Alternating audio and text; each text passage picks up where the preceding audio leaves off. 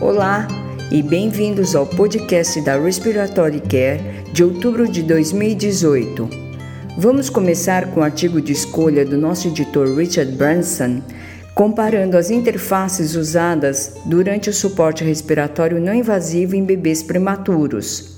Drescher e Hughes relatam que o uso da cânula nasal de alto fluxo, da CPAP e da ventilação não invasiva resultou em melhores resultados em comparação com um controle histórico usando interface de CPAP nasal tradicional. O desenho deste estudo e as interfaces, no entanto, impedem o destaque da cânula nasal de alto fluxo como único fator nessas mudanças. É importante ressaltar que a cânula nasal de alto fluxo foi associada com dias reduzidos de suporte respiratório não invasivo e de duração da oxigenoterapia, mas também com risco aumentado de retinopatia da prematuridade. O editorial de Hoffman adverte o uso off-label de interfaces não invasivas e a importância da CPAP nasal como padrão atual de tratamento. Além disso, Hoffman incentiva que a coleta de dados seja cuidadosa na avaliação de novas tecnologias.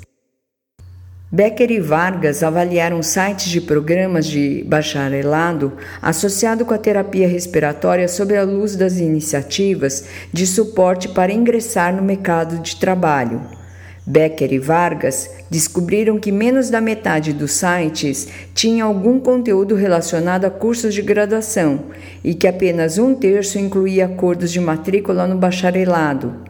Strickland contribui com um editorial que descreve a importância do bacharelado como a entrada para a profissão de terapeuta respiratório. Destaca também o valor de educar os alunos sobre o processo de conclusão do curso e de orientar os alunos para um grau avançado do programa de bacharelado. O próximo trabalho é sobre a insuflação e insuflação mecânica, que se tornou um tratamento padrão para doenças neuromusculares e também se tornou comum em pacientes ventilados invasivamente. O sucesso da remoção de secreções é multifatorial, mas o fluxo expiratório pode ser um fator-chave. Volpe e outros descrevem um experimento de bancada com a insuflação e insuflação mecânica, demonstrando que uma manobra otimizada com fluxo expiratório resultou em maior deslocamento do muco simulado.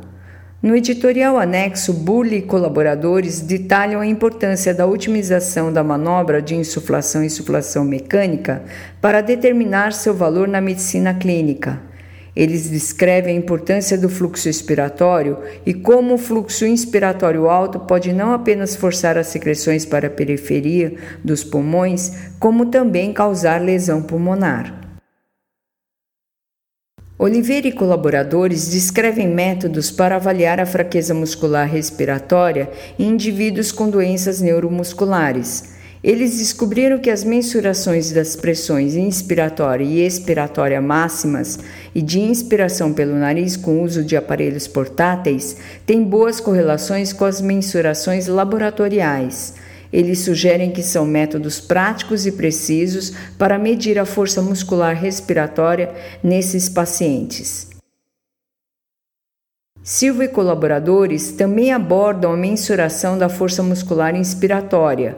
Eles estudaram um novo sistema para avaliar a pressão inspiratória máxima e a influência do aquecimento muscular no valor medido. Eles concluíram que são necessários oito manobras para atingir valores máximos e confiáveis, e que o aquecimento dos músculos inspiratórios melhora o desempenho do indivíduo. A educação e a prática de cuidados respiratórios nos Estados Unidos ajudaram a moldar a prática em todo o mundo.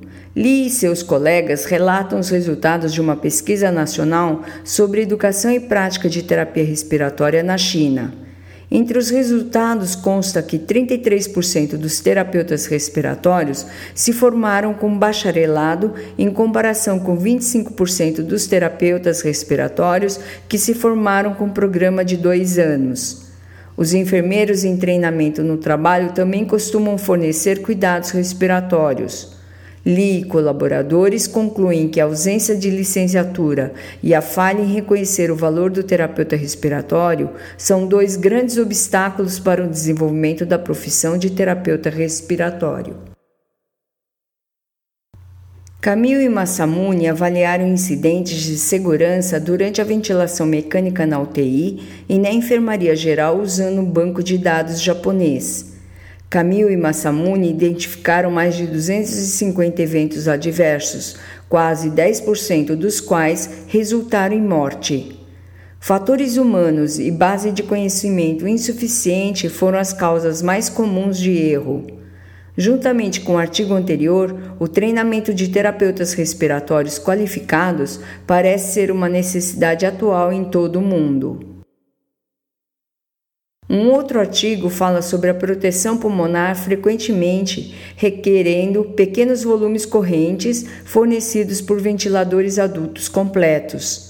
Moro e colaboradores descrevem quanto de volume corrente é entregue por vários ventiladores na presença e na ausência de umidificação. Neste estudo de bancada, com o uso de baixo volume corrente, os ventiladores ofertaram de 7 a 9% menos volume corrente e, com o aumento do volume, a umidade absoluta aumentou linearmente. O próximo estudo é de Ersen Dicken e colaboradores que avaliaram 61 indivíduos submetidos à revascularização do miocárdio usando o questionário Stop Bang como parte de uma avaliação perioperatória.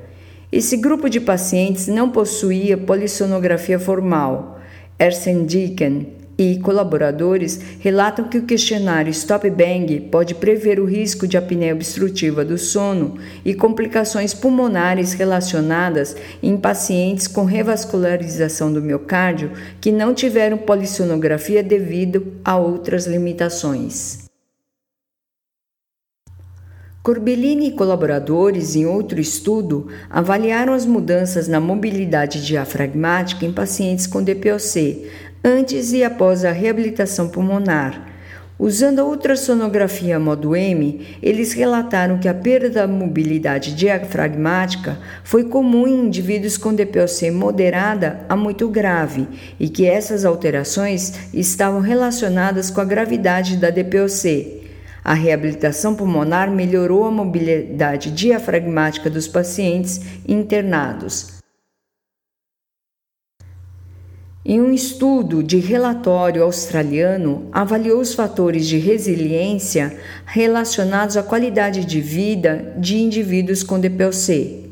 Cannon e colaboradores relatam que a resiliência e os fatores de confusão foram importantes determinantes da qualidade de vida desses pacientes com DPOC. Eles recomendam uma consulta com um profissional que identifique, incentive e aprove suas habilidades de gerenciamento da doença na alta hospitalar do paciente.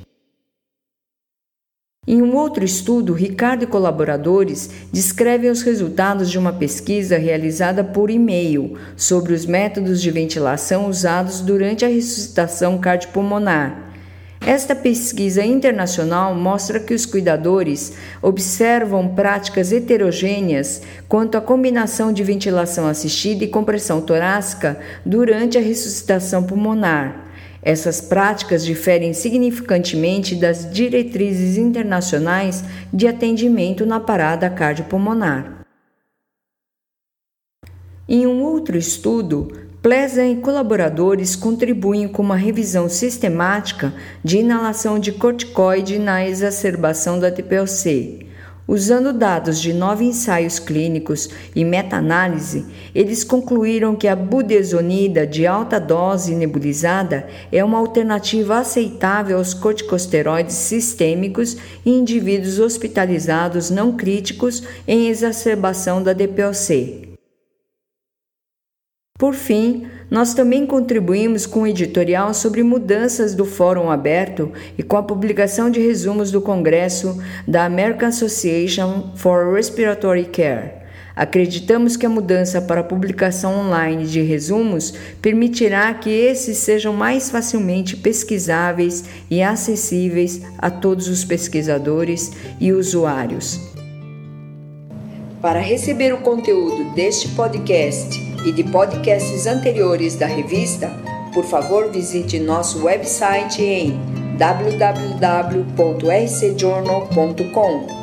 Você também poderá se inscrever no nosso website para receber os podcasts de futuros volumes da Respiratory Care.